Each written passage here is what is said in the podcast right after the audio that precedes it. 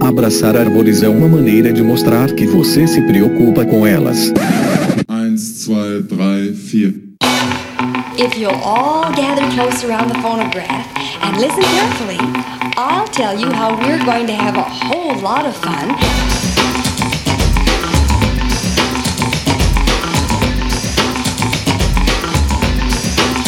Howdy, aqui é Fernando Lima e este é o Desabraçando Árvores, um bate-papo sem firula sobre ecologia, conservação, a vida, o universo e tudo mais. E hoje, senhoras e senhores, eu venho fazer uma convocação e trazer uma mensagem. E para começar esta convocação, eu convidei a querida Alice, filha aí dos nossos amigos Rose e Ronaldo Morato. Toca aí, senhora. A lição da natureza. Havia uma mata distante, uma bela fazenda, com várias vacas leiteiras, pequenos cabritinhos e alguns lindos cavalos, e muitos cachorros de caça. O fazendeiro era também um caçador de felinos e outros animais de menor porte. Toda manhã, depois de cuidar dos animais de sua fazenda, pegava seus cachorros e ia caçar. Todo dia voltava com um animal no ombro. Passado algum tempo, os animais foram diminuindo e os felinos foram ficando sem comida. Atacavam a fazenda sempre atrás de suas belas vacas, cavalos e até mesmo os cabritinhos não se salvaram. Até que um dia seu filho foi à escola e lá participou de uma palestra que falava justamente sobre a importância dos felinos. Voltou para casa e foi logo falar para o pai. Explicou que os felinos eram importantes e que não poderiam os caçar. O pai tomou consciência da situação e parou de caçar os animais. Em alguns meses, sua vida voltou ao normal. Comprou vários animais e decidiu saber um pouco mais sobre o trabalho com os felinos. Foi atrás do Fernando, pesquisador dos felinos e que faz parte de um grande projeto. Fernando disse-lhe: Se quiser, venha conhecer nosso projeto. Quero sim, Traga seu filho e sua mulher para conhecer também. No outro dia, bem cedo, foram os três conhecer o projeto do grupo. Fernando os levou para a mata e os mostrou como era o trabalho dele. Contou a eles como se pesam, medem e colocam coleira no animal para melhor proteção. Gostei muito do seu trabalho. Gostaria de participar. Você pode. Qualquer pessoa é bem-vinda. Muito obrigada. Então, o fazendeiro começou a participar do projeto e a proteger os felinos. E nunca mais caçou. Meus caros e minhas caras, isso que vocês acabaram de ouvir agora é uma redação feita por uma criança em 2013 de uma escola rural no município de Nazaré Paulista, no interior de São Paulo. Há muitos anos, né, desde que eu comecei a minha atuação profissional, antes, na verdade, de me formar lá nos idos de 2000, há mais de 20 anos atrás, hoje eu tô aqui falando num podcast, mas eu sempre busquei formas de, de trocar ideia. Eu já contei aqui sobre o fanzine Drosófila que eu fiz durante a graduação e várias outras iniciativas. E eu sempre participei, junto com o meu professor na época, de atividades em escolas em zonas rurais, né? Porque o meu professor, ele também era secretário de meio ambiente do município de Carangola. Então a gente participava de várias atividades aí promovidas pela prefeitura, inclusive várias atividades em escolas municipais. E era super legal e fazer isso, porque as crianças adoram e tal. E desde que eu me formei, sempre procurei me envolver em atividade de educação ambiental, que hoje, né, já mudou bastante, é uma coisa super bacana, é, estruturada, com metodologias bem estabelecidas e que tem realmente um grande alcance. E no ano de 2011, né, já aqui no passado recente, de 11 anos atrás, é, eu fiz uma rodada de apresentações sobre o meu trabalho em diversas escolas na zona rural do município de Nazaré Paulista e alguns municípios ali da região. Uma ação dentro de um projeto grande de educação ambiental promovido pelo Instituto de Pesquisas Ecológicas. Um grande abraço aí para a querida Andréa Pupo, que é a coordenadora desse programa aqui na região. E dois anos depois, né, no ano de 2013, a nossa querida Paula Piscin, que vocês já ouviram aqui diversas vezes no podcast, me manda uma foto de um texto. É, ela estava pendurada num tipo num varal, assim, um, uma folha de papel com umas coisas desenhadas e um texto. E eu li o texto e ela falou: Olha, isso aqui é uma apresentação das atividades pedagógicas das crianças e teve uma espécie de concurso de redação, alguma coisa assim. E ela me mandou essa foto. E a foto contém esse texto que vocês acabaram de ouvir falando, né, do, da forma que essa criança assimilou o, a apresentação que eu fiz sobre o nosso trabalho com os gatos. E isso me marcou muito. A gente não tem ideia né, da diferença que isso pode fazer na vida de uma criança é, que não tem acesso né, muitas vezes, a atividades muito práticas, embora tenha acesso a um universo completamente diferente de um, uma criança criada na zona urbana, mas as perspectivas são muito diferentes. E a gente não sabe, simplesmente não sabe. Eu nunca mais voltei lá. E essa semana, que é a semana, foi a semana, né, do meio ambiente, que foi de 31 de maio a 5 de junho, nesse caso aqui do ano de 2022, agora sim mais do que datado, eu fui convidado né, pela Secretaria de Meio Ambiente do município de Mairiporã para falar aí né, em algumas escolas sobre o projeto né, Felinos da Cantareira que estamos desenvolvendo aqui, né, o meu projeto de pesquisa, quem tiver curiosidade vai lá, www.felinosdacantareira.com.br, que está aí, uma parte do projeto está integrada dentro de um PELD,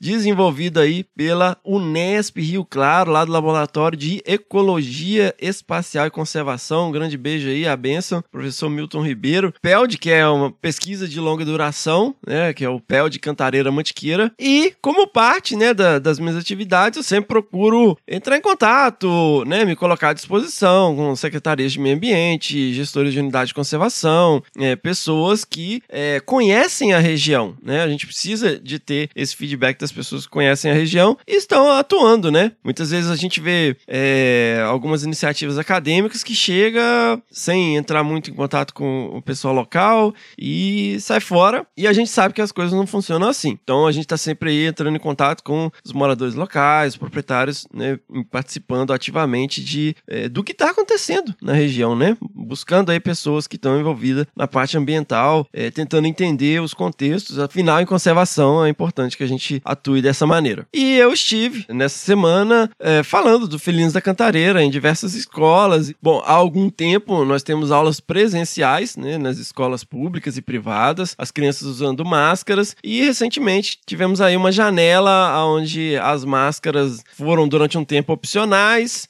e agora está fechando de novo. E nessa pequena janela, a prefeitura desenvolveu essas atividades e nós fomos lá. E é gritante a diferença, pessoal. Uh, nós fomos numa escola particular, você chega lá, tem uma mega ultra blaster televisão com touchscreen, onde você pode ir mexendo, desenhando nos slides e tal. E também em escolas municipais que não têm condições de ter esse tipo de recurso. E você vê o brilho nos olhos das crianças, é algo inacreditável assim. Eu já falei aqui várias vezes, né? Pra quem trabalha com mamífero não é tão difícil. A gente chega lá com uma armadilha fotográfica, uns crânios de bicho, uma zarabatana, a molecada fica alucinada, né? O que vale para qualquer grupo, né? Você chega lá com bicho taxidermizado, com o seu equipamento de trabalho, com o que quer que seja, e fala sobre isso e as crianças ficam, assim, alucinadas. Né? É incrível o tipo de feedback que a gente tem ali na hora. E por que, que eu tô falando tudo isso? Porque, pessoal, eu queria trazer uns números aqui. Existe um abismo digital no Brasil. E esse abismo tem rosto. Ele é preto, ele é pobre e ele é mais velho. No Brasil, cerca de 20% da população brasileira com mais de 16 anos não tem acesso à internet. No ensino médio, uma em cada quatro escolas não tem internet para ensino e aprendizagem. E de fato, cerca de 6 milhões de estudantes da pré-escola até a pós-graduação não conseguem fazer aula remota por falta de acesso à internet em casa. Hoje nós voltamos às aulas presenciais, mas vocês imaginem o impacto disso na educação durante a pandemia. Hoje, como pais, eu e Miriam, a gente está correndo atrás de várias dificuldades porque o nosso filho é, mais velho ele está na idade de alfabetização e isso calhou justamente com o pico da pandemia. E ora, por mais que as escolas tenham se esforçado, ninguém estava preparado para fazer ensino à distância. E isso deixou uma marca, né? E agora a gente está tentando é, compensar isso. A gente dedicou muito tempo com atividades em casa, né? Nesse processo de alfabetização, porque não é a mesma coisa. Essas aulas remotas não foram a mesma coisa. Agora, você pense em crianças e jovens que não tiveram acesso à internet. Né? O, o nível, o tanto que foi prejudicado a, o processo de formação, o processo de educação. E aí eu venho ressaltar a importância dessas atividades práticas. Então, assim, eu, nas palestras, muitas vezes a gente recebe mensagem também aqui no Desabraçando, né, por e-mail, via rede social, é, até no WhatsApp, né, que tá bem público aí o nosso, nos nossos contatos. E o pessoal sempre pergunta: ah, que dica que você dá para quem tá começando, para quem quer começar a fazer divulgação científica? E é sempre voltado para assim: ah, que dica que você dá para quem tá começando um podcast? Que dica que você dá para quem tá começando, sei lá, um perfil no Instagram? Como se a gente fosse referência, né? Ou no Twitter, menos referência ainda, né? Eu sempre trago isso aqui no podcast, eu sempre trago isso nas palestras. Divulgação científica é só em rede social? Eu sempre falo aqui no podcast. É saudável que todo mundo, primeiro fisicamente, né? Mas é saudável que as pessoas busquem, sei lá, capoeira ou jiu-jitsu ou um futebol num campinho aí do bairro. Então, por que, que eu falo isso? Eu, às vezes eu não, não me explico muito bem, mas, cara, se você for no interior do Acre, tem jiu-jitsu, tem capoeira e tem um campinho de futebol. Se você for no interior de Tocantins, tem jiu-jitsu, tem capoeira, tem um campinho de futebol. Um dos três vai ter. Não, o campinho de futebol com certeza tem em qualquer lugar. No Nordeste, no Sul, no Sudeste, em Goiás, né, no Rio Grande do Sul, Santa Catarina, Paraná, qualquer lugar você for no interior do Maranhão, vai ter um campinho de futebol. No interior de Sergipe, vai ter um campinho de futebol. Vai ter um tatame de jiu-jitsu, muito provavelmente. Vai ter uma roda de capoeira. E esses esportes são realmente espaços democráticos. Ali você encontra gente de todo tipo, de toda classe social, e não importa. O que importa é o seu jiu-jitsu, é a sua capoeira, é a sua habilidade com a bola. E aí eu tô falando campinho de futebol que tem pedaço com grama, tem pedaço sem grama, tá, gente?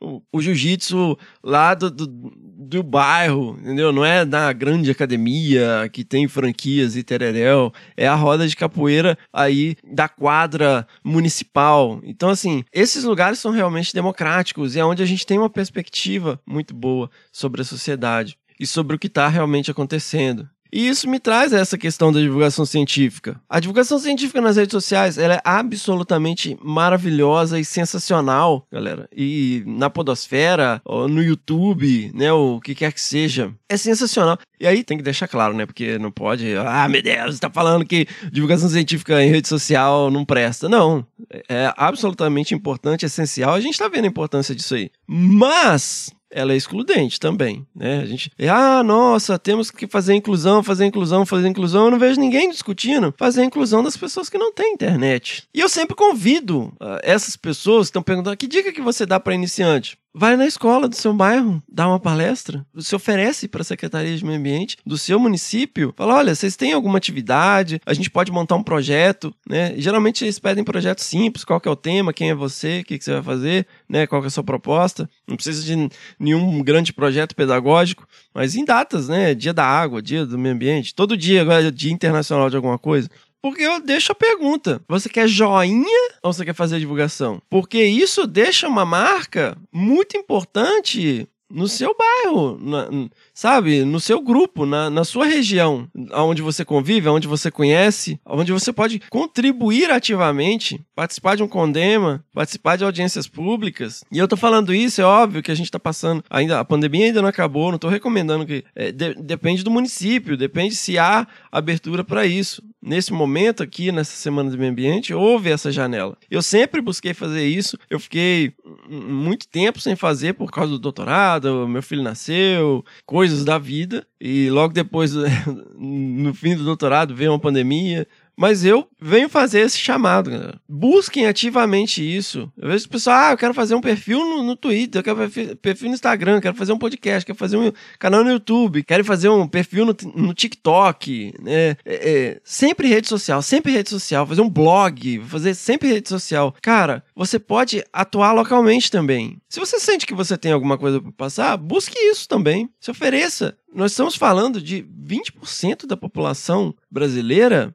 com mais de 16 anos desconectado. E além disso, você tem é, pessoas que estão realmente desconectadas e tem os semi-desconectados, que são pessoas que não têm acesso à internet o tempo todo, não têm acesso à internet né, todo dia. Aí você fala, pô, não é possível, Fernando. Todo mundo tem um celular, todo mundo tem um celular. Não, beleza. Esse tipo de lógica, eu vou dizer para vocês do que se trata. Né? Se trata da falácia das pequenas amostragens. Porque se todas as pessoas que você convive têm celular, provavelmente é que você não tem uma boa amostragem da sociedade brasileira. Vou dar um exemplo. Quando a pessoa fala que né, não acredita em resultado de eleição, porque todo mundo que está em volta dele vai votar nele, né? E, e, essa é a impressão que eu tenho. Não, óbvio, todo mundo que eu conheço vai votar em mim, então a eleição é falsa, porque uh, era pra eu ter 100% dos votos, né? E é a mesma lógica. Todo mundo que eu conheço tem rede social, porque você é privilegiado, você é privilegiada, você faz parte parte de uma parcela pequena da população, que são os 20% que tem acesso constante à internet com banda larga, a 4G. Só vou dar um exemplo aqui. 35% da população mundial está na China e na Índia. Nós já temos 7.95 bi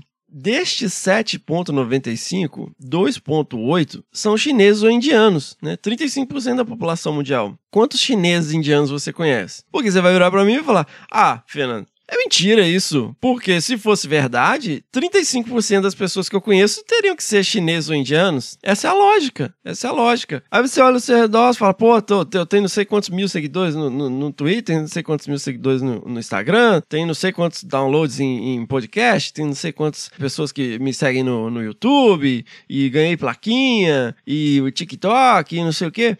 Mas, meu, olha em volta de você quantas pessoas você conhece do seu cotidiano, fora do universo acadêmico. Fora o pessoalzinho que fica é, se bajulando e, e, e, conversando com você no Twitter, que você conhece pessoalmente no seu bairro, que você conhece pessoalmente na escola, na sua família, que realmente tem. Você vai ver que uma grande parcela não tem. Não tem. Uma enorme parcela não ouve podcast uma enorme parcela também não tem acesso ao YouTube o tempo todo. Isso vale para qualquer rede social. Então, né, eu vejo muita discussão, ah, tem que ser inclusivo, tem que ser inclusivo, tem que ser inclusivo, mas o próprio fato de você só focar em rede social, ele já é excludente. O Desabraçando Aves é excludente. Porque muito menos pessoas que acompanham o YouTube ouvem podcast, né? O podcast é uma coisa que bombou recentemente no, no Brasil. Então, nesse sentido, nós somos excludentes. E não tem como, é impossível você abranger todo mundo e, e, e furar a bolha. Eu detesto esse termo, furar a bolha. Ah, vamos furar a bolha. Não, não vai furar a bolha. Você vai estar sempre dentro de uma bolha. Então, às vezes, você tem pessoas que são super bem articuladas, né? Que conseguem representar, que são chamados para participar da TV, canais de notícias, em diversas plataformas, em canais diferentes, em programas de rádio, mas são raros esses casos. No caso de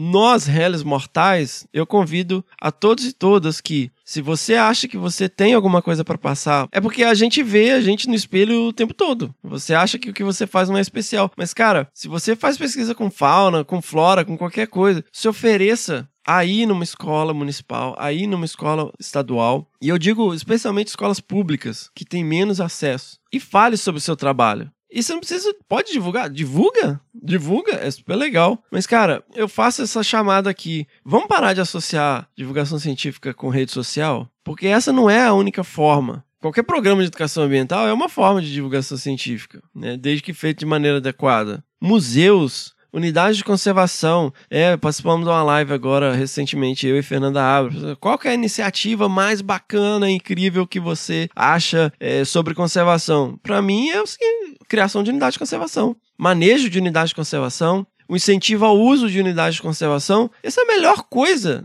O negócio já chama unidade de conservação. Por quê? Porque ali você tem áreas naturais, onde você tem né, a possibilidade de fazer trilhas, de observar animais, de fazer observação de aves, de fazer um piquenique, né, de fazer diversas atividades ao ar livre que são saudáveis em todos os sentidos e promove essa conexão com a natureza, com o meio ambiente. Os museus, a importância dos museus. Então, assim, pessoalmente, dentre quase tudo que eu já fiz, ler essa redação que vocês ouviram aí no início, foi uma das coisas mais gratificantes que eu já tive na minha atuação profissional. Porque é, você não sabe, você não sabe. É, é, é isso que é muito louco, né? Do mesmo jeito desabraçando, né? A maior parte do, do projeto foi aqui num período de isolamento, num período em que eu estava também é, muito ali fechado aqui nesse circuito Atibaia Rio Claro por conta do doutorado e poucas vezes eu, eu tive em, em, alguns eventos, né, falando do podcast e tal, e tive o feedback das pessoas pessoalmente, né? A gente não sabe, a gente sabe que teve download, né, em mais de 80 países e é, óbvio pessoas que falam português, mas em todos os estados do, do, do, Brasil, em alguns mais, outros menos, mas a gente não sabe para onde que vai o impacto disso, e positivo e negativo também. Mas quando você faz isso voltado para o público infantil, a educação é o que faz diferença. Eu acho que realmente o, o que a gente precisa é focar na base, no ensino básico, no ensino médio. E nós, eu não estou falando que a gente vai resolver o problema. De forma alguma. Mas a gente, como sociedade, sim. E qual que, o que, que a gente pode fazer? A gente pode fazer o nosso papel. É a única coisa que a gente pode fazer. É o, é o que está ao nosso alcance, é o nosso papel. Porque mais mirabolantes e coisas, a gente não vai substituir o Estado. Isso é função do Estado. Isso é função do governo, governo federal, governo estadual, governo municipal. Função do governo prover educação de qualidade, né? Não é nossa. A gente não vai resolver todos os problemas do mundo. E a gente não vai furar todas as bolhas. Então, galera, eu convido vocês, eu convido a todos e todas que estão interessados em começar com divulgação científica, ou seja, qualquer pessoa que tem um perfil no Twitter, Instagram e qualquer outra rede social, olhe em volta, olhe em volta é, as pessoas da sua família, as pessoas do seu bairro, vai numa padaria copo sujo, vai na obra. Quantas pessoas você conhece ali que tem Twitter, né? É, às vezes não tem Instagram, Facebook tem muita gente, né? Mas pense no alcance que você pode gerar também participando ativamente de atividades no seu bairro, no seu município, na região de atuação do seu projeto e continue com a sua iniciativa nas redes sociais. Mas não deixe de olhar para divulgação científica analógica. Não deixe de, de, pensar nisso com carinho, galera. Então eu queria aqui deixar esse recado. Como que a gente pode fazer, às vezes, a diferença? Que seja num, uma pessoa, uma pessoa que prestou atenção naquilo que você trouxe no projeto, que fala: caramba, eu vou falar com meu pai para ele não caçar mais. E mesmo você que não tem um interesse ou não, não faz parte do, do, do que você quer fazer, ah, vou criar um perfil e, e me dedicar a isso em rede social, se você atua com o meio ambiente, vai lá, vai lá, se oferece. Participe. Se você não gosta de falar em público, sei lá, participe de algum voluntariado, de alguma coisa. Participe de programas de voluntariado nas unidades de conservação. A gente já trouxe isso aqui no Desabraçando Árvores. Um grande beijo aí para minha querida amiga Ângela Pelim. Mas vamos, vamos parar de olhar para o próprio umbigo e refletir. Você quer joinha ou quer fazer divulgação? E se você como eu falei, não tem interesse, não faz parte aí do, do, do, seu universo fazer isso, mas tenta atuar localmente, atuar regionalmente, trazendo, divulgando seu conhecimento ou o que quer que seja que você pode contribuir nas unidades de conservação da região que você atua, nas escolas municipais, nas escolas estaduais, atuando aí com populações carentes. Procurem isso, galera. Faz muita diferença. Necesse tive panteram tuam ipsam estis.